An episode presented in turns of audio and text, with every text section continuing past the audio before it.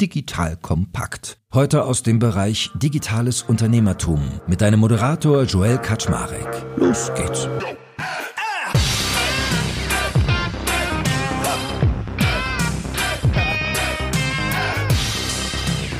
Hallo Leute, mein Name ist Joel Kaczmarek. Bin der Geschäftsführer von Digital Compact und heute widmen wir uns einem sehr spannenden Unternehmen, nämlich SumUp. Kennt ihr bestimmt vom Einkaufen. Da habt ihr ja manchmal Händler, die diese schön weißen Geräte haben, mit denen man bezahlen kann. Aber SumUp macht noch vieles, vieles mehr. Also ich durfte heute schon lernen vom lieben Marc Alexander Christ, der einer meiner beiden Gäste heute ist. Der ist dann nämlich CFO, dass es einen Unterschied gibt, was sie dort eigentlich alles tun. Zum Beispiel zwischen Kasse und Payment, aber dazu kommen wir später noch. Wir reden heute nämlich ganz intensiv über das Produkt bis hin zum Tech-Stack. Und dafür haben wir den lieben Johannes Schabak, liebevoll Schabi genannt auch mit an Bord. Wer aufmerksamer Digital Kompakt-Hörer ist oder auch Hörerin, weiß, er hat früher viel, viel Tech-Sachen bei uns gemacht. Ich beknie ihn immer mehr davon zu machen, aber er ist so aufgesogen, weil bei SumUp gibt es ja viel zu tun, von Hardware über Software bis hin noch zu einigem anderen mehr. Und ich freue mich schon, dass wir heute mal da tief eintauchen, wie diese Firma so funktioniert, welche Strategie sie sich verschrieben hat und, und, und. That being said, ihr beiden, moin, moin, schön, dass ihr da seid. Moin. Moin, moin. Schön, dass wir da sein dürfen. Ja, gerne. Nochmal zur Orientierung. Marc ist CFO, Johannes ist CTO. Also ich habe hier heute geballte Finanz- und Technologiekompetenz. Wie habt ihr eigentlich zusammengefunden? Was war so der Weg von Shabby hin zu SumUp? Johannes, das überlasse ich ganz dir. Ja, ich habe natürlich nur meine Sicht der Dinge. Die war aber sehr lustig. Und zwar hatte ich aufgehört, Jahre des Herrn, wann war das? 20, 19 bei um 24 und es vergingen keine fünf Tage. Da rief mich Daniel und Marc an und fragte mich, ob ich denn Lust hätte, zusammenzukommen. Und ich war total schnell fasziniert von der Tiefe des Techno-House, der Tech-DNA, wie man auch sagt, und wie wahnsinnig technologisch versiert die Firma ist. Und das Produkt hat mich überzeugt, weil es wirklich hilft, kleinen Händlern den Standbein zu schaffen und als Unternehmer sich eine eigene Existenz aufzubauen. Also kam das eine zum anderen und ich bin total happy. Ja, cool. Dann lass uns doch mal anfangen, das Produkt zu verstehen. Marc, möchtest du mal vielleicht jemandem, der noch nicht so gut SumUp kennt, beschreiben, was ihr eigentlich alles macht? Weil es ist auch gar nicht so wenig und man muss manchmal verstehen, wo eigentlich so die Verwerfungslinien langlaufen. Es gibt ja durchaus verschiedene Cluster, sage ich mal, mit denen ihr arbeitet. Jetzt kommt ein kleiner Werbespot. Aufgepasst! Wusstest du, dass HR-Teams heutzutage mit mehr Aufgaben denn je konfrontiert sind? In der aktuellen Studie HR Trends, die Zukunft der Personalarbeit 2024 von Sage, wurden HR-Teams aus sieben verschiedenen Ländern und über 20 Branchen befragt, um top aktuelle Insights in der Entwicklung des Personalwesens zu geben. Sage entwickelt HR-Tools und Software für dein Unternehmen, um Lohnabrechnungen, Personalmanagement, Buchhaltung und mehr zu vereinfachen. So, und die Studie von Sage zeigt unter anderem, dass ganze 91% der HR-Teams angeben, dass ihre Arbeit Arbeitsbelastung im letzten Jahr zugenommen hat, aber gleichzeitig glauben 79 Prozent der Befragten, dass Automatisierung ihre Prozesse zukünftig verbessern und Zeit sparen kann. Ebenfalls spielt auch KI eine große Rolle. Derzeit nutzen etwa ein Drittel bereits Chatbots wie ChatGPT in ihren Prozessen und circa drei Viertel der PersonalleiterInnen sind sich bereits sicher, dass KI die Arbeitsweise im HR revolutionieren wird. Du merkst, die Studie ist vollgepackt mit Statistiken, überraschenden Erkenntnissen und Tipps für HR-Führungskräfte, die vorankommen wollen und zeigt eine Momentaufnahme der sich stetig wandelnden Rolle von HR heute. Am besten schaust du dir die Studie HR-Trends, die Zukunft der Personalarbeit 2024 selbst an. Unter digitalkompakt.de slash Sage, S-A-G-E, kannst du sie dir komplett kostenlos herunterladen. Und wie immer findest du alle Infos auch auf unserer Sponsorenseite unter digitalkompakt.de/slash Sponsoren. Werbung Ende. Also, als wir praktisch vor über zehn Jahren angefangen haben, hatten wir wirklich die Ambition, kleinen Händlern bei allen ihren Belangen zu helfen. Und da gab es zwei wunderschöne, im Pitch Deck zwei wunderschöne Kreise. Einmal den Händlerkreis und da saß dann Payment, Kasse, Accounting, Invoicing, Online Store und so weiter. Und den Consumer-Kreis, da gab es dann auch mal einen Haufen Sachen, die Consumer sich von Neobanken und Ähnlichen erwarten. Und dann war das Feedback von Investoren relativ schnell, dass wir uns dann ein relativ dickes Brett aufgesetzt haben und dass wir das wahrscheinlich nicht so schaffen werden.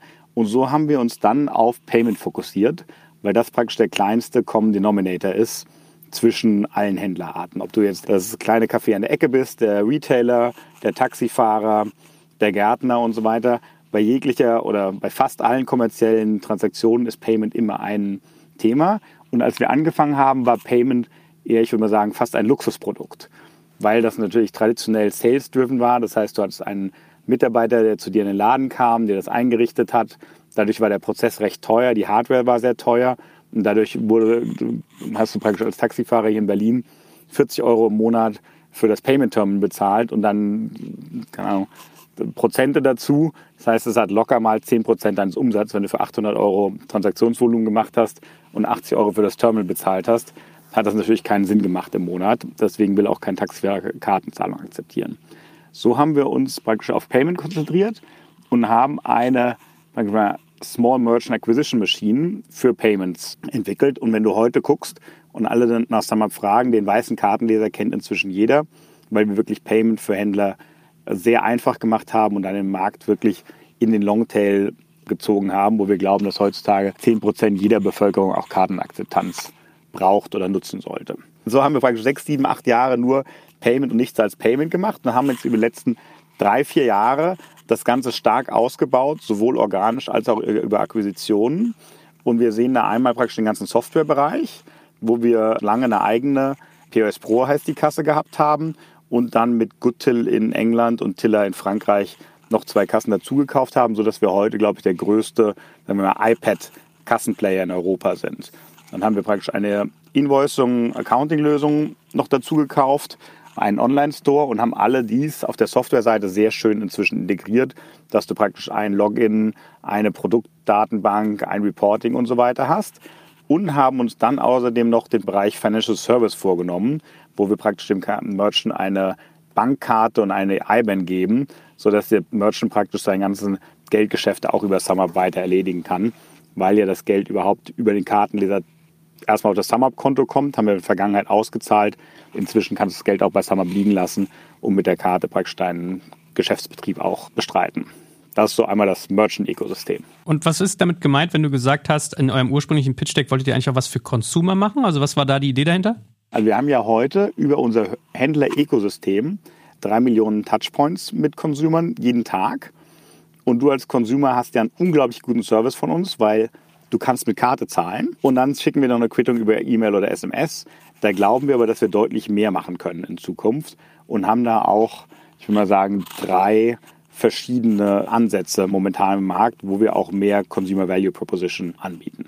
Okay, spannend. Also ursprünglich eigentlich nur bezahlen, also EC-Karte, Kreditkarte überall anbieten können und dann jetzt ja eigentlich bis hin, es klingt ja fast schon wie nach Buchhaltung und ein bisschen Warenmanagementsystem. Also seid ihr quasi Kassensystem bis hin zu Buchhaltung oder wo hört ihr auf? Wir gehen in die Richtung. Wir sind praktisch für alle Händler immer im Longtail die einfachste Lösung. Das heißt, wenn du ein ganz einfacher kleiner Händler bist, sollst du eigentlich alle Services von uns bekommen. Und je größer, komplexer ist, decken wir das teilweise ab oder arbeiten teilweise mit Partnern zusammen, wo dann zum Beispiel deine SumUp-Lösung mit Xero oder sowas connecten kannst und da etwas komplexere Buchhaltung auch mitmachen kannst. Müsst ihr dann eigentlich so eine volle Banklizenz haben? Wir haben eine E-Money-Lizenz. Mehrere an der Zahl. Fünf oder sechs, um genau zu sein. Was ist das genau? Ich bin ja also Banklizenz und BaFin, das kriege ich noch hin, aber den Rest, da wird es dann dünn bei mir. Der E-Money-Lizenz ist praktisch sowas wie die kleine Banklizenz. Ah, okay. Das heißt, wir dürfen keine Einlagen nehmen, aber praktisch ein ganzes Transaktionsbanking und sowas machen. Und sind da reguliert in England, Irland, Litauen, Brasilien, Chile. Crazy. Welche Märkte bedient ihr denn eigentlich mittlerweile alle? Es sind 35 an der Zahl und der Johannes möchte gerne aufzählen. Äh, den Johannes, dass wir eher mal aufzählen, wie der Text-Stack eigentlich untenrum aussieht. Also das, was Marc gerade nach außen erzählt hat, wie muss ich mir das denn so auf der technologischen Seite vorstellen bei euch? Genau, um über Technologie bei SumUp zu sprechen, muss man erstmal das Organizational Design verstehen. Und dazu ist es ganz wichtig, Conway's Law einmal zu erklären. Ich weiß nicht, Joel, sagte Conway's Law was? To be fair nicht, ne? Bisher nicht. Also pass auf, Conway's Law, das war ein Computer Scientist aus den 70ern, der hat herausgefunden, dass Softwarearchitekturen immer derart folgen, wie die Kommunikationspfade innerhalb eines Teams sind. Ja, als Beispiel, du hast drei Teams und die haben drei unterschiedliche Missionen und sollen was bauen. Dann wird die Architektur, die dabei rauskommt, immer am Ende dem folgen, wie diese drei Teams untereinander kommunizieren. Ja, das heißt also, wahrscheinlich hast du so drei Centers of Gravity innerhalb dieser Architektur, dieser, weil es eben drei Teams sind. Und dann ist das Coupling innerhalb dieser drei Teams noch stärker als zwischen den einzelnen Komponenten der Teams. So, und das ist Conway's Law. Und das heißt, entsprechend muss man als allererstes verstehen, was die einzelnen Produkte sind. Die hat ja Marc gerade schon sehr, sehr gut erklärt. Das heißt, es gibt einen großen Banking-Bereich, es gibt einen Point-of-Sale-Bereich, es gibt einen Invoicing-Bereich, Online-Store und, und viel weitere. Und entsprechend versuchen wir immer erstmal zu verstehen, wie wollen wir denn die Architektur haben bei Summer, sodass sie uns ermöglicht, auch weiterhin in vielen, vielen Jahren Innovationen zu liefern und schnell zu sein. Und dazu überlegen wir uns eine Zielarchitektur, die letztendlich abgeleitet ist von dieser Idee, dass man optimiert darauf Produktinkremente, also Verbesserungen, kleine Features, möglichst schnell zu liefern. Und diese Idee folgt einem Value Stream. Das kann man sich so ein bisschen vorstellen wie so ein etwas ja, stark vereinfachtes Förderband. Das heißt also, man braucht unterschiedliche Skills, um ein Produktinkrement zu verbessern, beispielsweise ein Feature einzubauen in die Bank oder beispielsweise ein Feature einzubauen in das Point-of-Sale-System. Und diese Skills müssen in einem, wir nennen das Tribe, vorhanden sein, in diesem Value Stream vorhanden sein, um möglichst schnell Product Increments liefern zu können. Und deswegen entsprechend bauen wir immer erstmal unsere Zielarchitektur und machen dann ein sogenanntes Reverse Conway Manöver und leiten aus Conways Law Reverse ab, wie die beste, das beste Organisationsdesign aussieht, um auch langfristig Product Increments liefern zu können. So, und das führte uns damals vor vielen Jahren, als es aufgesetzt wurde, und zu einer Tribe-Struktur. Das heißt also, ein Tribe baut und implementiert einen Value Stream, beispielsweise für Point of Sale oder die Bank oder für Invoicing oder den Online-Store oder das, die Card Reader, um letztendlich ja, regelmäßig und kontinuierlich diese Product Increments liefern zu können. So, jetzt aber zu deiner eigentlichen Frage, wie sieht die Technologie darunter aus? Also, das Entscheidende ist, dass die Tribes autonom sind. Das heißt also, sie optimieren für sich intern auf das Continuous Delivery von Product Increments. Das heißt aber auch, dass sie immer die beste Architektur wählen für den Job, den sie gerade machen. Das heißt also, das könnte eine NoSQL-Datenbank sein, das könnte eine NoSQL-Datenbank sein. Das sind sehr, sehr unterschiedliche Technologien, weil wir eben darauf optimieren, dass jeder einzelne Tribe schnell ist. Bewusst führt das zu Abgrenzung zwischen den Tribes, die dann mit APIs oder unter anderem so entweder asynchron oder synchron APIs überbrückt werden müssen, weil ja unser Ökosystem, insbesondere für die Merchants, sehr tief integriert ist. Ne? Also beispielsweise sowas für Blockins. Aber jetzt haben wir das Prinzip der Tribes erklärt und wie die Freiheiten sind eines Tribes in der Wahl ihrer Technologien. Das ist eben sehr unterschiedlich. Grundsätzlich kann man sagen, also sehr gängige Technologien bei SumUp ist zum Beispiel Golang als Programmiersprache, Java ist sehr gängig, natürlich auch Swift, auch allein äh, dem Grund geschuldet, dass wir natürlich sehr mobile-first Produkte entwickeln und entsprechend Kotlin und Swift benötigen.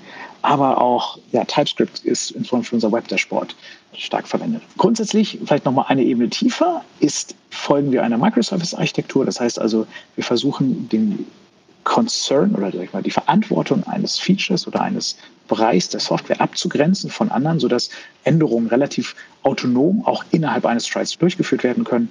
Und ja, ich denke, das gibt einen ganz guten Überblick über SumUps Architektur. Cool, Marc, ich weiß nicht, wie es dir geht, aber Schabi hat so dieses charmante, irgendwie Peter Lustig Erklärphänomen. Deswegen tauchen wir noch mal zwei Minuten länger ein, wenn du noch Geduld hast. Du musst es wahrscheinlich öfters hören. Ach, ich höre das sehr gerne. Es gibt nichts Schöneres, als Johannes zuzuhören. Sag mal, Johannes, wie ist denn das? Das klingt aber auch so, dass man bei sowas immer Gefahr läuft, dass dann diese Tribes, dass diese Teams halt so Silo-Lösungen bauen. Wie kriegt ihr das denn alles integriert, dass es alles so ein Look and Feel hat, dass irgendwie die Funktionen ähnlich sind, dass ihr, sag mal, eine gewisse Grundbasis immer da ist und das Produkt trotzdem homogen bleibt? Wir denken die Produkte vom Endkunden her. Das heißt also, die User Experience muss konsistent und kohärent sein. Das ist unverhandelbar und da gibt es nichts dran zu drütteln. Entsprechend müssen wir all unsere Product Management Initiativen daran abgleichen, wie sich beispielsweise das Designsystem oder der, die User Flows beispielsweise aus dem Sign-up bis in das Banking-Produkt darstellen. Und das ist letztendlich eine Product Management Herausforderung, dass wir sicherstellen, dass die User Experience sehr tief integriert ist und gleichzeitig aber auch wir uns architektonisch weiterhin die Freiheit offen halten, möglichst schnell und unabhängig voneinander die Software weiterentwickeln zu können.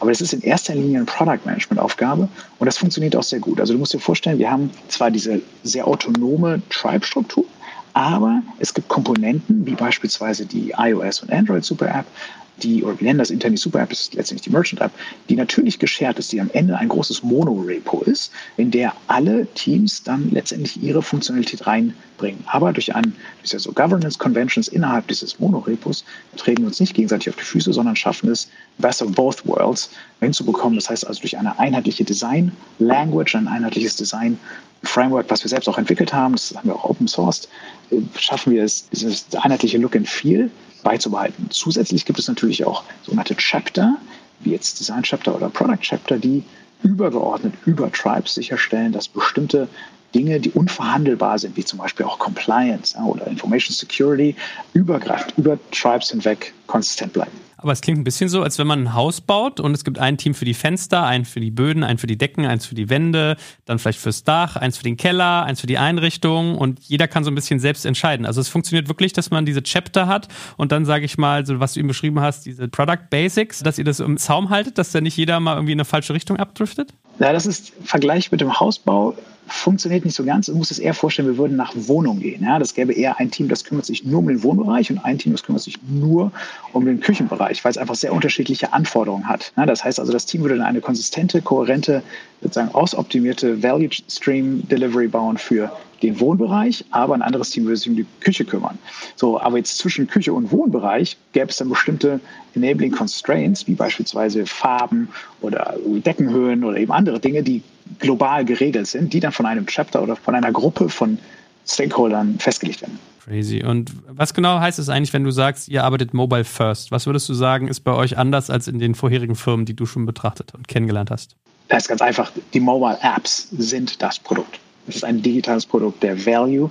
Das heißt also die Convenience und der Value Add, die ähm, Funktionalitäten, die Ease of Mind, die unsere Merchants, aber auch die Consumer erfahren, werden als allererstes in die Mobile Apps gebaut. Wir denken gar nicht so sehr an das Web. Das ist für uns auch wichtig, weil wir natürlich ein Web-Dashboard haben, in dem auch teilweise Funktionalität drin ist, die in der Mobile App nicht drin ist. Einfach große Tabellen, Dinge, die einfach in der Mobile App nicht so gut reinpassen würden. Aber grundsätzlich bauen wir immer als allererstes Features für die Mobile Apps. Und wenn du CTO bist, liegt unter dir eigentlich auch die Hardware?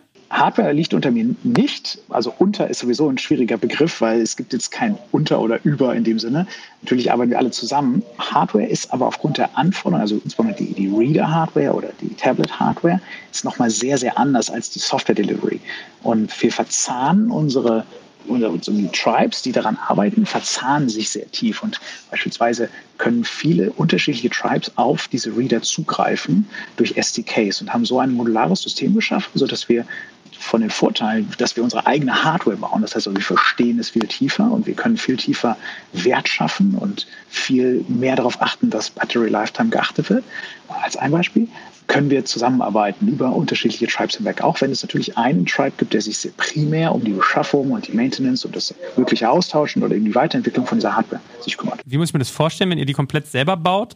Also ihr habt da wirklich eigene Fabriken in China, die ihr mit euren Aufträgen bespaßt und ihr designt die Dinger selber, ihr vertestet etc. etc. Ihr macht wirklich alles. Ja, genau, das ist richtig. Also wir designen die selber wirklich vom Ätzen der Circuits, PCB-Boards bis hin zu dem Packaging. Wie sind die Materialien? Wir testen selber, was passiert, wenn die Reader runter runterfallen. Wir haben so Maschinen gebaut, die tausendmal in der Nacht eine Kreditkarte swiped oder rein und rausschiebt, einfach um sicherzustellen, dass die Qualität gewährleistet ist.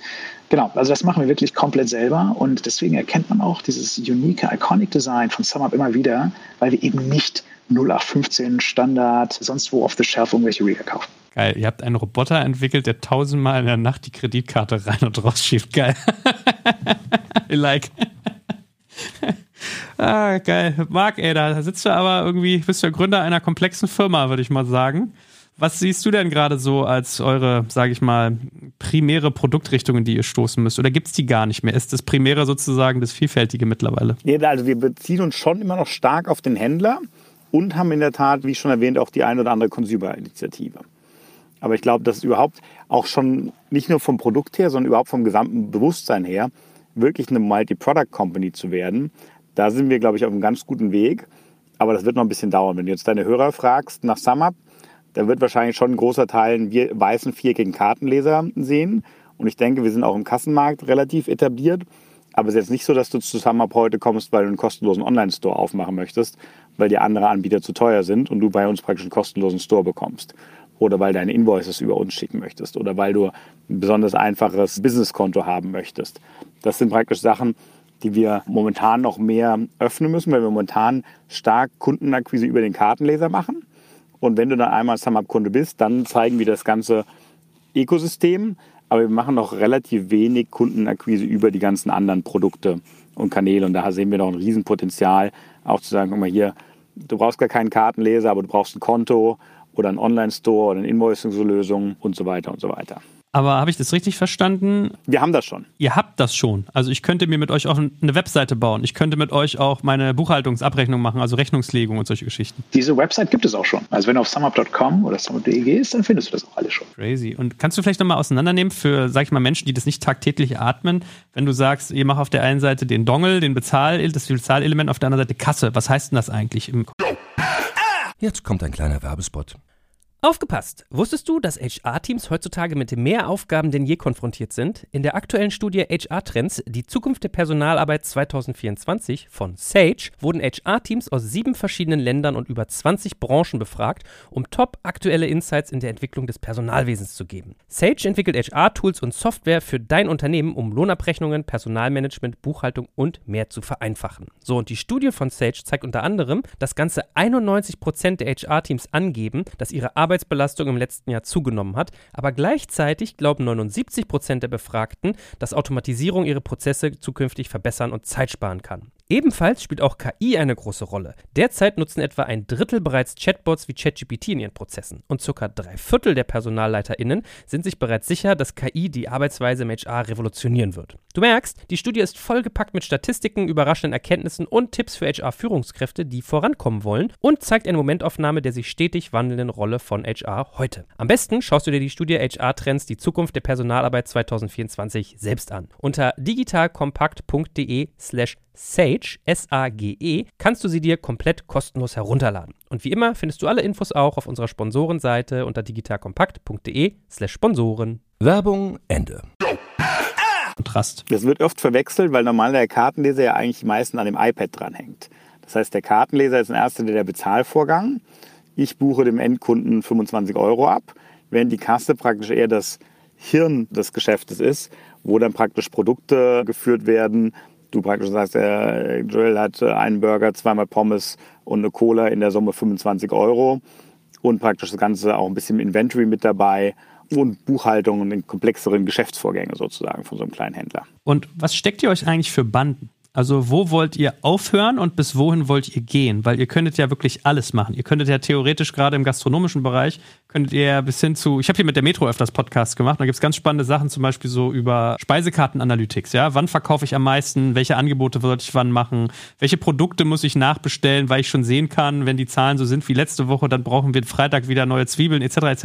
Also du weißt, was ich meine, ne? Da kann man ja super viel Zeugs irgendwie ranflanschen. Was, was habt ihr gesagt? Wo fangt ihr an und wo hört ihr auf? Also ich würde mal sagen, die ersten sieben, acht Jahre haben wir nur Payments gemacht. Sagen wir, die letzten drei, vier Jahre sind wir dabei, überall so die Grundprodukte aufzubauen. Ich denke, wir sind da eigentlich bei den meisten der relativ guten Marktführerposition in diesem Longtail und haben praktisch jetzt die Basics gebaut, um da das Ganze, was du da erwähnst, noch mit drauf zu machen. Und das ist, glaube ich, eher eine Frage, timely, wann wir das machen, gegenüber, ob wir es machen oder nicht machen. Also wir haben zum Beispiel jetzt von ein bisschen mehr als im Jahr haben wir eine sehr spannende Firma gekauft, die Five Stars aus Amerika, die in diesem ganzen Loyalty- und Deal-Bereich sehr stark unterwegs ist. Die hatten zwar nur 10.000, 12.000 Händler, als wir die gekauft haben, wachsen auch seitdem sehr stark, haben aber mit dieser relativ kleinen Händlerbasis gegenüber unseren 4 Millionen es geschafft, 60 Millionen amerikanische Endkunden, Telefonnummern, E-Mail-Adressen oder Interaktionen praktisch zu sammeln. Und sozusagen, du baust jetzt wirklich ein Händler-Endkunden-Ökosystem, wo du dem Endkunden praktisch mehr bietest als nur die Zahlung, sondern auch den zehnten Kaffee umsonst, 20% off, wenn du Mittwochnachmittags kommst, wo das Geschäft etwas ruhiger ist. Auch Discovery von, du magst gerne besonderen Kaffee, Wahrscheinlich kaufst du dann auch gerne Kaffeemaschinen und so weiter zu bieten. Ja, aber crazy, da kriegt man ja mal ein Gefühl, was ihr theoretisch alles machen könnt. Also wenn ihr von der Webseite übers Bezahlen, übers Kassensystem, über die Abrechnung bis hin zur Loyalty und es ist ja nur eine Handvoll Sachen, dann noch das Konto hinten dran flanscht, da seid ihr ja quasi so ein Händler-OS, könnte man ja fast sagen, oder? Genau das ist die Idee. Das Händler-OS. Ah. Starker Marketing-Claim. SumUp, das Händler-OS. OS ist nicht Oliver Samba, sondern Operating System. Genau. Everyone can build a thriving business. Ich glaube, das ist vielleicht auch nochmal hilfreich zu verstehen. Das ist unsere Vision. Ja? Also wir glauben daran, dass jeder, ja, jeder Mensch auf der Welt in der Lage sein muss, mit SumUp-Systemen ein eigenes kleines Geschäft aufzubauen und mit diesem System zu wachsen. Und das leitet uns. Ja, das mag von den Foundations oder von den fundamentalen Features wie Banking und POS und Inventory und Online-Store, also Multichannel spricht, und eben auch diesem Closing the Loop, das heißt also die Konsumenten einbinden, also durch Loyalty-Programme und ähnliche Angebote, machen wir das immer, um jedem Menschen auf der Welt es zu ermöglichen, ein Geschäft zu starten. Ja, damit es auch, falls das am Dienstag schlecht läuft, er über ein Loyalty-Programm sich Kunden generieren und gewinnen kann. Das ist letztendlich so das, das Guiding Light, the Lighthouse, was uns auch in der Entscheidung, was bauen wir als nächstes und wie helfen wir äh, Merchants, leitet. Und da sind wir in einem ganz spannenden Geschäftsfeld, nämlich Daten. Shabi, wenn du jetzt schon von deinem Organizational Design erzählt hast und von den Principles, die ihr da habt und wie ihr quasi strukturiert, was macht ihr denn in Sachen Daten? Also wie sieht so euer Data Warehousing aus? Also wir machen natürlich total viel mit Daten. Das ist erstmal ein sehr, sehr generisches Thema. Ich glaube, grundsätzlich sehr spannend zu verstehen ist es, wie SumUp über Risk and Compliance nachdenkt, weil da sich die Macht der Daten, also insbesondere von dem, was hinlänglich als Big Data bekannt ist, auch widerspiegelt, um unsere Merchants, aber auch die Konsumenten zu schützen, durch beispielsweise das Abwehren von Fraudster. Und da setzen wir sehr, sehr viel Machine Learning und Artificial Intelligence ein und können, weil wir so ein großes Ökosystem haben, aus dem wir so viele unterschiedliche Daten sammeln können, die wiederum dann in diese künstlichen Intelligenzen eintrainiert werden, um zu erkennen, ob ein Händler oder aber auch vielleicht ein Kunde ein Fraudster ist.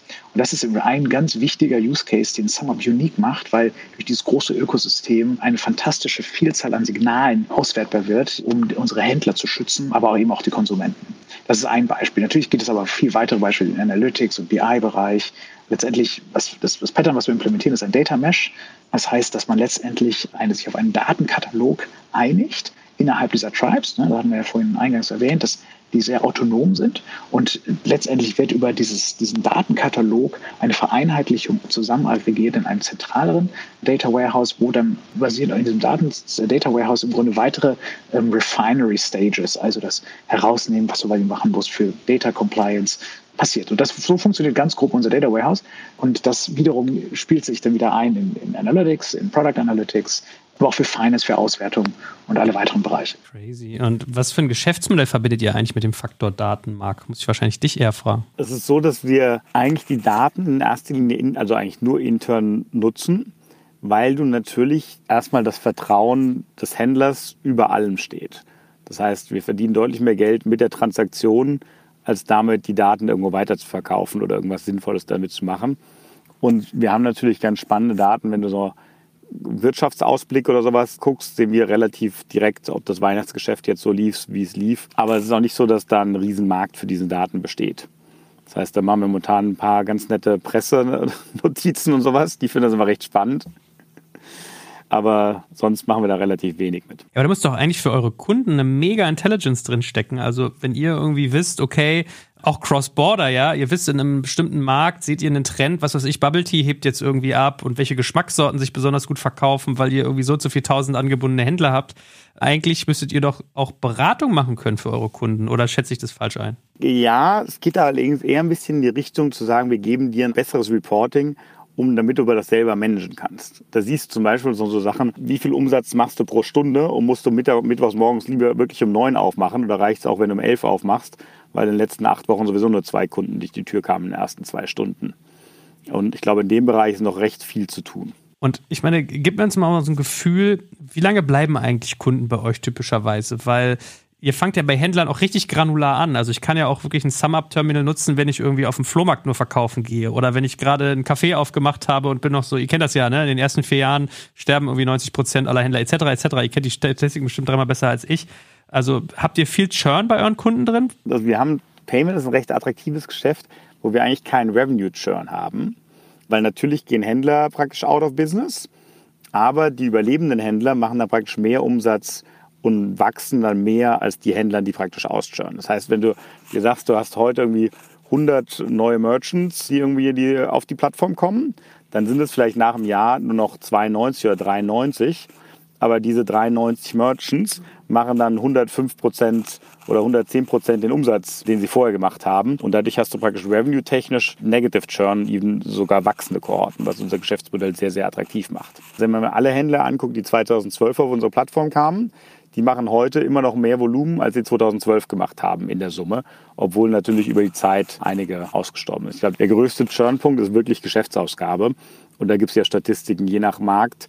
In diesem Longtail-Segment sind immer 5 bis 10 Prozent Händler-Churn vorprogrammiert, wo ich mir natürlich immer wünsche, dass unsere Händler besser aufgestellt sind, bessere Informationen, bessere Daten, bessere Tools haben, dass sie etwas weniger churnen, als das der Durchschnittshändler tut. Wollte ich gerade sagen. Mit euch ist der Churn natürlich gar nicht existent. Exakt, genau. Zumal insbesondere für den Point-of-Sale-Bereich haben wir zwei Produkte, die das PostLite und das Post Pro, was es ermöglicht, dass die Händler mitwachsen mit SumUp, in dem reinen Postbereich insbesondere. Und äh, sodass auch wirklich sehr, sehr professionellen Händler auch eine Postlösung haben von SumUp, die es ihnen ermöglicht, auch ihre sehr, sehr komplexen Geschäftsprozesse mit Mitarbeitern und Filialen und so weiter abzubilden. Oh, ja, nicht so freche Werbung, Schabi. Pass mal auf hier. Pricing wäre auch noch interessant, wenn du hier schon deine Produkte vorstellst. Also grundsätzlich kannst du einen Cardreader sehr, sehr preiswert bekommen. Ne? Das ist Selbstkostenkasse. Also teilweise subventionieren wir das sogar noch zum kleinen Teil, also zwischen 40 Euro jetzt ein Air-Reader oder eben für 100 Euro, knapp 100 Euro ein bisschen mehr. In einen Solar-Reader, der dann auch ein bisschen mehr kann, ist eigentlich für alle Geschmacksrichtungen was dabei. Das heißt also, der Einstieg fällt sehr leicht so. Das heißt, du hast dann, und das ist der große Unterschied zu so einem weiß nicht, bösen anderen, großen, fetten, klumpigen Teilen, die in keine Tasche passen, äh, wo noch ein Drucker dran ist und, und, und. Diese besagten Herren, Damen beziehen monatlich eine oder häufig eine monatliche Gebühr. SumUp dagegen hat keine monatliche Gebühr, sondern lediglich auf jeder Transaktion einen kleinen Teil, der ähm, an SumUp abgeht. Und das führt eben dazu, dass du nicht in dieses Risiko rutscht, dass wenn du mal einen Monat keinen Umsatz hast oder für ein paar Wochen keinen Umsatz hast, sondern trotzdem diese Fee, diese Miete in Anführungsstrichen bezahlen müsstest.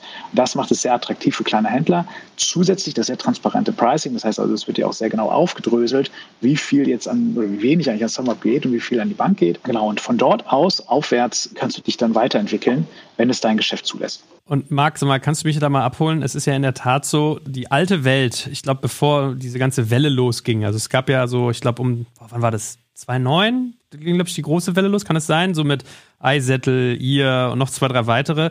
Da hat man sich ja immer so gefragt, why the heck ist es immer noch so, dass es genau diese Situation gibt, die Johannes gerade beschrieben hat. Also fette Mieten pro Monat, die Transaktionsgebühren waren jetzt nicht gering, also da tat es den Händlern ja wirklich weh. Haben die sich angepasst mittlerweile? Also ist es so ein bisschen, hat sich angeglichen, weil ich, so richtig einen Grund sich dafür nicht, außer irgendwie Geschäftslegacy. Wettbewerb belebt das Geschäft. Also es war 2012, wir waren praktisch die Ersten, die auf europäischem Grund und Boden angefangen haben.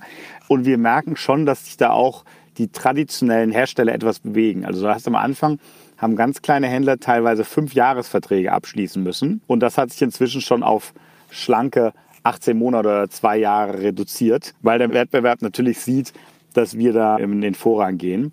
Aber es kommt auch einfach wirklich sehr von dem Geschäftsmodell hin. Also wenn du jetzt bei uns Kunde wirst, wie der Johannes das gerade erzählt hast, dann gehst du einfach auf die Webseite, kaufst den Kartenleser, er kommt morgen in die Post, den schließt du an und dann fängst du an, den zu nutzen. Das heißt, da ist wirklich auf der SumUp-Seite sind da keine Kosten wirklich angefallen in Menschen, die sich da mit dir beschäftigen, was das angeht. Wenn du auf der anderen Seite ein Terminal möchtest, dann gehst du zu deiner Bank. Die hat im Zweifelsfall das Geschäft inzwischen abverkauft. Das heißt, die leitet dein Lied irgendeinem Vertriebler weiter. Der kommt dann bei dir persönlich in den Laden, macht praktisch ein regulatorisches Onboarding, sammelt deine letzten drei Jahresabschlüsse ein und so weiter, prüft dann die ganzen Sachen von jemand anderem in dem Laden, kommt drei Wochen später und sagt, ja, ich brauche aber nochmal deinen Gewerbeschein. Kommt dann zwei Wochen später, installiert das Terminal, dafür brauchst du eine Telefonleitung. Das Terminal selbst ist sehr teuer. Das kannst du als Händler nicht verkaufen. Dadurch willst du es nicht kaufen. Dadurch kriegst du praktisch einen teuren Monatsvertrag, der dieses Terminal abbezahlt. So ein bisschen wie die Telefonie am Anfang war. Da erinnert sich sicher noch, da hat die Minute zwei Mark gekostet und der Vertrag 50 Mark im Monat.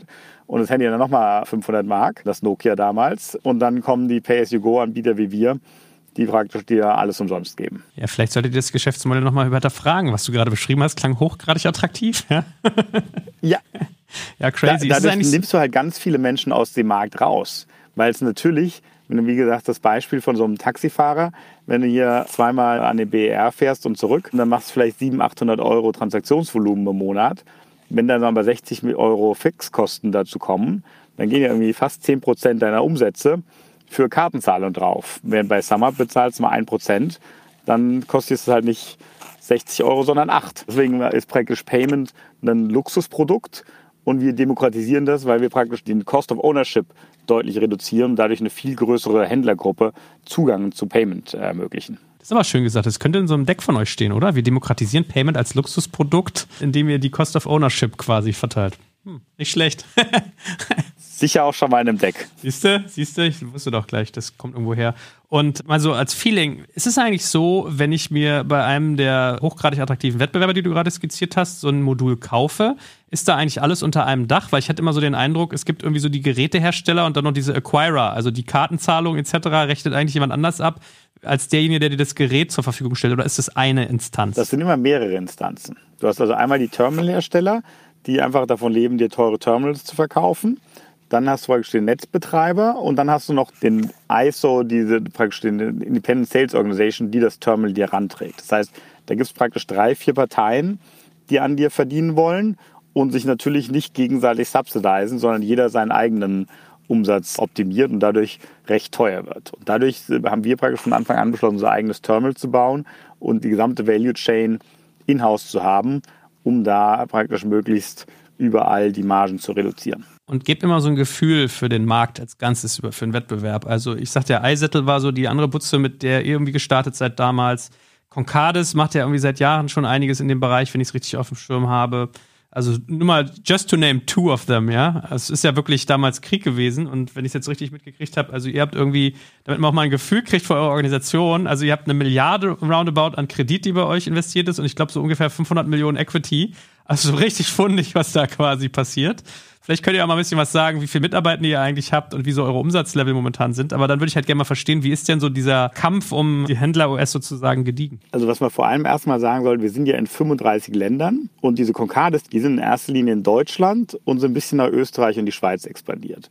Das heißt, du hast normalerweise in jedem Land ein, zwei Acquirer, das meistens so Milliardenunternehmen sind. Und dann hast du bestimmt noch mal so 10 bis 20 kleine Longtail. Aber aufgrund, wie die Branche historisch gewachsen sind, sind die meisten alles so Monoplayer. Weil die Deutschen gehen auch manchmal nach Österreich und Schweiz, aber die Frankreich, Franzosen bleiben in Frankreich, die Engländer in England, die Italiener in Italien und grasen da praktisch ihren eigenen Markt ab und haben so aber auch alles Milliardenunternehmen gebaut. Das heißt, die verdienen recht gut, haben ein gutes Dasein und haben gar nicht den Need, da praktisch irgendwie geografisch zu expandieren. Und dadurch, dass wir in 35 Ländern sind, haben wir praktisch diese ganzen Fixkosten und bauen alle Lösungen für die 35 Länder, sodass wir natürlich einen krassen Kostenvorteil haben gegenüber jemandem, der nur ein Land bedient. Das, was wir machen, heißt ja Mobile Point of Sale, Kartenleser am Telefon oder so richtig diesen Longtail, inzwischen auch Standalone-Kartenleser. Da würde ich sagen, sind wir in unseren 35 Ländern bestimmt mal in 25, wenn nicht in 30 der Marktführer. Und dann haben wir halt so ein paar Märkte, da gibt es noch ein bisschen Wettbewerb. Also in Amerika haben wir einen nicht zu unterschätzenden Wettbewerber. In Brasilien ist ein recht wettbewerbsintensiver Markt. Da gibt es ein, zwei recht große. Aber ich glaube, in den meisten Ländern sind wir, liegen wir schon relativ weit vorne. Gerade, glaube ich, wenn du hier durch Berlin läufst, das ist relativ eindeutig, wenn du dir die Terminals so anguckst. Ja, crazy muss es nicht aber auch irgendwie ein tierischer Albtraum sein, was die ganzen Regulierungen angeht. Also ich meine, allein wenn man mal anguckt, welche Bezahlmethoden es gibt, die einen nutzen Debitcard, die einen Länder, die anderen Kreditkarte, dann EC-Karte, da also gibt es ja zig Dinge. Das muss ja unfassbar sein, was ihr da eigentlich alles berücksichtigen müsst. Das ist sicherlich. Jetzt kommt ein kleiner Werbespot. Aufgepasst! Wusstest du, dass HR-Teams heutzutage mit mehr Aufgaben denn je konfrontiert sind? In der aktuellen Studie HR Trends, die Zukunft der Personalarbeit 2024 von Sage, wurden HR-Teams aus sieben verschiedenen Ländern und über 20 Branchen befragt, um top aktuelle Insights in der Entwicklung des Personalwesens zu geben. Sage entwickelt HR-Tools und Software für dein Unternehmen, um Lohnabrechnungen, Personalmanagement, Buchhaltung und mehr zu vereinfachen. So, und die Studie von Sage zeigt unter anderem, dass ganze 91% der HR-Teams angeben, dass ihre Arbeit Arbeitsbelastung im letzten Jahr zugenommen hat, aber gleichzeitig glauben 79 Prozent der Befragten, dass Automatisierung ihre Prozesse zukünftig verbessern und Zeit sparen kann. Ebenfalls spielt auch KI eine große Rolle. Derzeit nutzen etwa ein Drittel bereits Chatbots wie ChatGPT in ihren Prozessen und circa drei Viertel der PersonalleiterInnen sind sich bereits sicher, dass KI die Arbeitsweise im HR revolutionieren wird. Du merkst, die Studie ist vollgepackt mit Statistiken, überraschenden Erkenntnissen und Tipps für HR-Führungskräfte, die vorankommen wollen und zeigt eine Momentaufnahme der sich stetig wandelnden Rolle von HR heute. Am besten schaust du dir die Studie HR-Trends, die Zukunft der Personalarbeit 2024 selbst an. Unter digitalkompakt.de slash Sage, S-A-G-E, kannst du sie dir komplett kostenlos herunterladen. Und wie immer findest du alle Infos auch auf unserer Sponsorenseite unter digitalkompakt.de slash Sponsoren. Werbung Ende. Komplexität. Das ist aber auch das Schöne, dass wir das mit Software und einer Intelligenz, die wir einbauen können in diese Reader, abfrühstücken können. Und das eben nicht nur in Deutschland, sondern eben in allen 35 Ländern. Wir haben von Anfang an immer die Plattform und die Architektur eben auch so gebaut, dass wir in der Lage sind, diese unterschiedlichen Zahlungsmethoden anzubieten. Jetzt haben wir ja nicht nur einen Card-Present-Payment-Bereich, sondern eben auch einen Card-Non-Present-Payment-Bereich. Das heißt also, es wird auch nochmal da interessanter und komplexer. Letztlich ist es aber von Anfang an immer so gewesen, dass wir sehr schnell internationalisieren können, dass wir sehr leicht onboarden können. Und das haben wir immer in unsere Design Principles mit einfließen lassen, sodass wir über Software diese Komplexität gemanagt haben. Das wäre sonst meine nächste Frage gewesen. Was war denn euer Geheimrezept, dass ihr euch so abheben konntet? Dass eigentlich in einem ziemlich hart umkämpften Wettbewerb ihr diejenigen welchen seid, die jetzt offensichtlich viele Dinge sehr schnell erschließen konnten? Wir machen das schon seit zehn Jahren. So schnell ging es nicht. Aber ich glaube wirklich, Fokus auf Produkt und auf die Merchants und dass wir auch von Anfang an unsere eigene Hardware hatten, macht sicher einen riesengroßen Unterschied. Also wir waren sicher auch die Ersten, die irgendwie mehrere Länder gelauncht haben. Man glaube ich in zehn Ländern innerhalb von sechs Monaten nach unserem Launch und haben einen sehr starken Fokus, glaube ich, immer auf Unit Economics gehabt und gute Payback-Perioden, wie wir praktisch über Händlerakquisition nachgedacht haben und haben so einfach ein sehr starkes, sehr attraktives Geschäftsmodell gebaut. Kannst du mich da noch mal ein bisschen mehr an die Hand nehmen? Wie habt ihr denn geschafft, dass ihr euch da nicht verzettelt und dass ihr auf dem Schirm habt, dass ihr quasi das Geld, was ihr ausgibt, um Merchant zu gewinnen, auch wieder reinkriegt, indem er lange bei euch bleibt, indem die Transaktionen steigen, etc., etc.? Oder ist es so ein bisschen so ein Selbstläufer? Wenn du den Händler einmal hast, dann läuft dieses 90%-Spiel, was du gesagt hast, 10% gehen nach einem Jahr out of business und die anderen 90 steigt der Umsatz und du kannst es wieder refinanzieren über Länge. Das ist genau das Geheimnis von diesen Payment-Kohorten, ist, dass die in sich selber wachsen. Das heißt, alle Händler, die du heute auf die Plattform bringst, das ist ja, wenn du die meisten anderen Software, Service und so weiter Geschäftsmodelle siehst, da gibt es ja immer einen Churn, weil die Händler churn, dann jeden Monat das gleiche zahlen und dann Umsätze praktisch dann über die Zeit abschmilzen. Das heißt, bei uns hast du wirklich The beauty of payments ist, dass du ewigliche Revenue Streams hast. Das heißt, selbst, also selbst 2012er, 2013er, 2014er Kohorten, die wachsen immer noch heute noch. Die sind zwar recht klein im Vergleich zu dem, was wir heute noch so machen, aber da sind Händler, die sind seit zehn Jahren auf unserer Plattform und nutzen uns. Und so kannst du praktisch sagen, wie viel möchte ich ausgeben, um diesen ewigen Revenue Stream zu bekommen? Und da sind wir eigentlich mit zwölf Monats Payback-Perioden sehr, sehr gut unterwegs. Das heißt, wir wissen ziemlich genau, das ist ja dadurch, dass viele Händler, äh, wie viele Leute klicken auf die Ad, wie viele Leute melden sich an, wie viele Leute kaufen Kartenleser, wie viele Leute fangen an, Transaktionen zu machen. Das heißt, du kannst sehr genau schätzen, wie groß diese Kohorte wird. Und dann gibst du praktisch immer so viel aus wie möglich, um auf diese zwölf Monate Payback-Periode zu kommen, um so praktisch den maximalen Wachstum rauszuholen bei trotzdem sehr guten Unit Economic. Was sind denn die Kostenfaktoren dann eigentlich? Ist es also die Hardware oder ist es die Anzahl der Point-of-Sale-Stellen, die die haben? Oder, also weißt du, was ich meine? Was macht denn diese zwölf Monate Kosten aus, die du erstmal hast, bevor du dann in die grünen Zahlen gehst? Das ist in erster Linie Marketingkosten, also dass man so Google, Facebook und wer da sonst noch irgendwie Marketing macht, äh, abgibt. Und dann subsidisen wir den Kartenleser.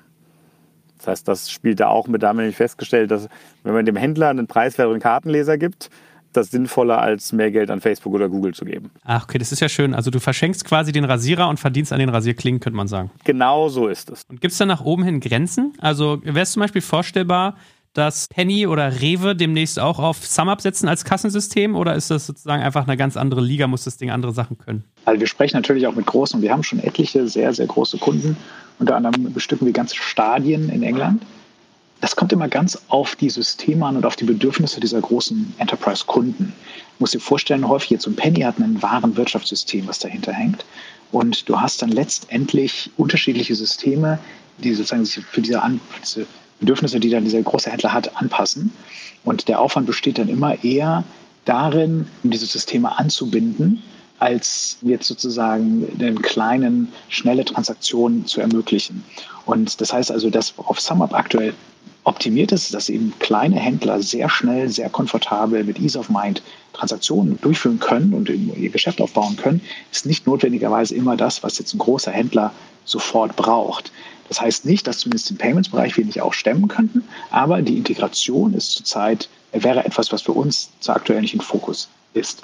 Das heißt aber nicht, dass wir nicht trotzdem mit großen Partnern, für die das und die Integration, so wie sie jetzt SumUp heute darstellt, schon funktioniert, nicht trotzdem kooperieren. Da gibt es jetzt eine ganze Reihe von schon, aber wir suchen nicht aktiv nach großen Partnern, sondern äh, schauen uns das sehr genau an, welche Partnerschaft funktioniert für beide Seiten gut. Und dann machen wir das. War eigentlich Corona dann nicht wahrscheinlich auch so ein Mega-Boost für euch? Oder vielleicht könnt ihr auch nochmal so Milestones sagen, weil ich hatte den Eindruck, dass ihr in den letzten zwei Jahren nochmal so ganz andere Niveaus erreicht habt. Oder täusche ich mich da aus der Ferne? Also da gibt es insgesamt schon mal einen riesen Long-Term-Trend, der praktisch die Cash-to-Card-Conversion bei uns, auf, uns praktisch unterstützt. Also wenn du überlegst, wie vor zehn Jahren hier der Berlin voller Terminals war, gegenüber heute, gibt es da praktisch einen grundsätzlichen Trend, junge Leute, mehr aus anderen Ländern und so weiter. Covid hat das aber natürlich nochmal stark beschleunigt weil keiner mehr Bargeld anfassen möchte, weil es ja auch einfach dreckig und unsanitär ist und deswegen Kartenzahlung sowieso eine super Sache ist. Deswegen, da haben wir einen riesen Trend gesehen. Aber nicht nur bei der Kartenzahlung selber, sondern insgesamt bei Händlern, die praktisch deutlich mehr Digitalprodukte über die Covid-Periode adaptiert haben. Ob das jetzt der Pizzaservice, der unseren Online-Store ist, zum Liefern oder irgendwie Zahlung über Distanz und so weiter und so weiter. Wurde relativ viel neu angenommen und wurde bei uns intern auch als guten Push genutzt, um neue Produkte auf den Weg zu bringen, die Händlern praktisch auch im Lockdown helfen würden. Ich habe das mal gelernt, dass Bargeld eigentlich für Händler theoretisch voll der Albtraum ist, weil, wie du gerade sagst, es ist schmutzig, es macht, die Leute werden teilweise von krank, also es ist unhygienisch, es ist teuer, es wird manchmal falsch rausgegeben, es wird vielleicht mal was geklaut und du musst es teuer bezahlen, weil du halt diese ganzen Sicherheitskräfte hast, die das dann irgendwie zur Bank schleppen müssen. Ne? Also was wir immer denken, ah, hier nur Bares ist Wahres, ist aus Händlersicht eigentlich gar nicht so. Ne? Oder sieht man das da anders? In der Tat. Habe ich kein gutes Argument für. genau, volkswirtschaftlich eigentlich kein gutes Argument, genau. Und sag mal, wie ist es denn, wenn ich jetzt mal ein Stück weiter denke, wäre ja eigentlich eine logische Konsequenz, dass ihr auch noch mal mehr Consumer-Facing werden könntet. Also ihr könntet ja quasi eine eigene App bauen, mit der ich dann als, oder vielleicht geht das ja schon und ich, ich Noob kenn's wieder nur nicht, aber ich gehe ins Restaurant meiner Wahl, der so ein SumUp-Kartenleser hat, ich habe sowieso eine SumUp-App drauf, kann vielleicht sogar theoretisch schon die Bestellung darüber machen und bezahle dann damit. Während man es ja bisher eher so, ah, guck, er hält mir schon die Kamera hier. erzähl, Marc, erzähl. Ja, was willst du erzählen? Also, da gibt es zwei Dinge zu erzählen. Vielleicht fange ich erstmal an mit dem Kiosk-Produkt an. Also, man kennt das ja von manchen äh, amerikanischen Systemgastronomen, dass man ja eine Bestellung aufnimmt, also erstmal bevor man eigentlich zu dem Counter geht und dann seine Bestellung annimmt. Kiosking nennt sich das. Und das ist ein System, was Summer beispielsweise bereits entwickelt hat, das auch schon eingesetzt wird, sehr, sehr groß sondern in UK, mit dem jetzt schon im Grunde diese Integration aus dem, was wir das Inventory nennen, also das Menü-Management und das Abrechnen und das Order-Management zusammenführt. Das ist schon mal Nummer eins. Was der Markt gerade in die Kamera gehalten hat, ist Summer Pay. Das ist eine Consumer-App, die es ermöglicht, nicht nur Loyalty Points, sondern eben auch Rewards einzusammeln. Und schon heute ist es so, dass wenn du jetzt hier in Deutschland die Summer Pay App installierst und bei einem Summer Merchant kaufst, einen kleinen Reward bekommst in Form von Punkten, die du nachher wieder für wie echtes Geld einlösen kannst. Das heißt also, dieses System ist heute schon da und funktioniert auch. Und dazu bekommst du eine virtuelle Kreditkarte, mit der du bezahlen kannst und die du einfach in dein Wallet reinladen kannst und auch außerhalb sagen, von nicht mit nichts Summit Merchant bezahlen kannst. Und das ist schon der erste Schritt in genau das, was du beschreibst. Und die Möglichkeiten ja, sind natürlich vielfältig, die sich da, sich da auftun. Und ja, ich weiß nicht, Marc, vielleicht willst du das noch ergänzen. Ich habe jetzt dem Joel gerade hier mal erstmal einen Euro geschickt, muss er nur auf den Link klicken, den ich ihm gerade geschickt habe. Ah, guck mal hier, Bestechung on Air, sehr gut. Genau, nämlich mit dem Peer-to-Peer Money Sending Feature, genau. Unter anderem, ah, ein weiteres Feature ist da drin. Ich erkenne alle und finde alle Sum-Up Merchants ja, in, meinem, in meiner Nachbarschaft oder in der näheren Umgebung. Das ist total cool, weil eben durch dieses Reward-Programm, aber ich natürlich eben sozusagen äh, Leute bei uns sammeln kann, aber auch für die Händler selber, weil es Foot Traffic liefert. Crazy. Und momentan gibt es dann super Cashback. Du kriegst praktisch 1% Cashback, wenn du die Sum of Endkunden-App nutzt, was zumindest mal in Deutschland glaube ich, eines der attraktivsten Programme ist, die es da so gibt. Also man merkt schon, ihr habt da irgendwie echt viele, viele Möglichkeiten, was ihr so tun könnt und wohin ihr noch wachsen könntet. Ne? Deswegen eigentlich müsste ich die Frage von vorhin nochmal wiederholen. Äh, wo fängt die Welt für euch an, wo hört sie auf?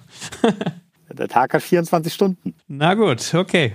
Nicht schlecht, nicht schlecht. Was wird denn so euer Endspiel werden? Also läuft es auf Börsengang hinaus oder auf Kauf? Ich würde ja mal tippen, Börse sieht euch und, also ich weiß gar nicht, too big to fail ist immer so ein großes Wort, aber ich habe so den Eindruck, ihr habt euch echt so als so ein Systemplayer schon sehr spannend irgendwie etabliert. Ich denke auch, dass wir eine Größe erreicht haben, wo jetzt ein Verkauf nicht das Wahrscheinlichste ist sondern eher der Börsengang, wobei wir auch insgesamt eher eine Firma for the Long Term bauen wollen. Das heißt, da gibt es auch keinen besonderen Zug zum Ziel was ein IPO angehen könnte, was ja momentan sowieso keine wirkliche Frage ist, die irgendwie interessiert. Ja, der Markt ist gerade nicht so geil, ne? das ist, also ich glaube, dass das schon irgendwann mal auf unser auf ein natürlicher Schritt für uns sein wird, Aber da gibt es, glaube ich, keinen bei SumUp, der besondere Eile hat. Genau, und du musst ja verstehen, dass allein im Payment-Bereich, ein Milliardenmarkt, und jetzt sind wir schon in 35 Ländern, allein das ist ein Riesenbereich. Dann der ganze Banking-Bereich, allein das. also was da an Möglichkeiten noch drin steckt. Dann der Merchant- Ecosystem-Bereich, was da möglich ist, der Consumer-Bereich, was da möglich ist. Also alleine diese Bereiche, die wir beackern, wenn der Markt sagt, so, ja, ja, nicht so short-term, nicht so short-term, das sind alles riesige Bereiche, wo wir doch erstens sehr, sehr stark wachsen und zweitens auch noch bei weitem nicht die Decke sehen. Das heißt also, dass wir da irgendwie uns überlegen, ja, was könnte man jetzt machen? Also darüber denken wir ehrlich gesagt heute noch gar nicht nach. Na gut, Marc, dann bitte ich dich, dass du mir anstatt einem Euro mal über eure App lieber ein paar Secondaries schickst. Das wäre eigentlich ganz nett und hatte heute auf jeden Fall meinen Spaß mit euch, also sowohl menschlich als auch strategisch und technologisch. Also ich finde das spannend. Kann langsam verstehen, warum der Shabby hier bei euch rumtont und du natürlich auch schon von Beginn an. Ja, long story short, ich danke euch ganz herzlich, drücke euch die Daumen, keep me posted, also es wird, glaube ich, nicht langweilig. Room to Grow ist noch viel da und ja, war echt lustig und amüsant, da mal ein paar Hintergründe zu verstehen. Vielen, vielen Dank dafür und bleibt gesund, ihr Lieben. Danke dir. Danke dir, du auch, Joel. Danke fürs Zuhören beim Digital Kompakt Podcast. Du merkst, hier ziehst du massig Wissen für dich und dein Unternehmen heraus. Wenn du mit uns noch erfolgreicher werden möchtest, abonniere uns auf den gängigen Podcast-Plattformen. Und hey, je größer wir werden, desto mehr Menschen können wir helfen. Also erzähl doch auch deinen Kolleginnen und Kollegen von uns. Bis zum nächsten Mal.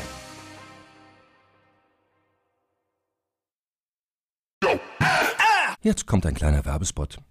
Aufgepasst! Wusstest du, dass HR-Teams heutzutage mit mehr Aufgaben denn je konfrontiert sind? In der aktuellen Studie HR Trends, die Zukunft der Personalarbeit 2024 von Sage, wurden HR-Teams aus sieben verschiedenen Ländern und über 20 Branchen befragt, um top aktuelle Insights in der Entwicklung des Personalwesens zu geben. Sage entwickelt HR-Tools und Software für dein Unternehmen, um Lohnabrechnungen, Personalmanagement, Buchhaltung und mehr zu vereinfachen. So, und die Studie von Sage zeigt unter anderem, dass ganze 91% der HR-Teams angeben, dass ihre Arbeit Arbeitsbelastung im letzten Jahr zugenommen hat, aber gleichzeitig glauben 79 Prozent der Befragten, dass Automatisierung ihre Prozesse zukünftig verbessern und Zeit sparen kann. Ebenfalls spielt auch KI eine große Rolle. Derzeit nutzen etwa ein Drittel bereits Chatbots wie ChatGPT in ihren Prozessen und circa drei Viertel der PersonalleiterInnen sind sich bereits sicher, dass KI die Arbeitsweise im HR revolutionieren wird. Du merkst, die Studie ist vollgepackt mit Statistiken, überraschenden Erkenntnissen und Tipps für HR-Führungskräfte, die vorankommen wollen und zeigt eine Momentaufnahme der sich stetig wandelnden Rolle von HR heute. Am besten schaust du dir die Studie HR-Trends, die Zukunft der Personalarbeit 2024 selbst an. Unter digitalkompakt.de slash Sage, S-A-G-E, kannst du sie dir komplett kostenlos herunterladen. Und wie immer findest du alle Infos auch auf unserer Sponsorenseite unter digitalkompakt.de slash Sponsoren. Werbung Ende.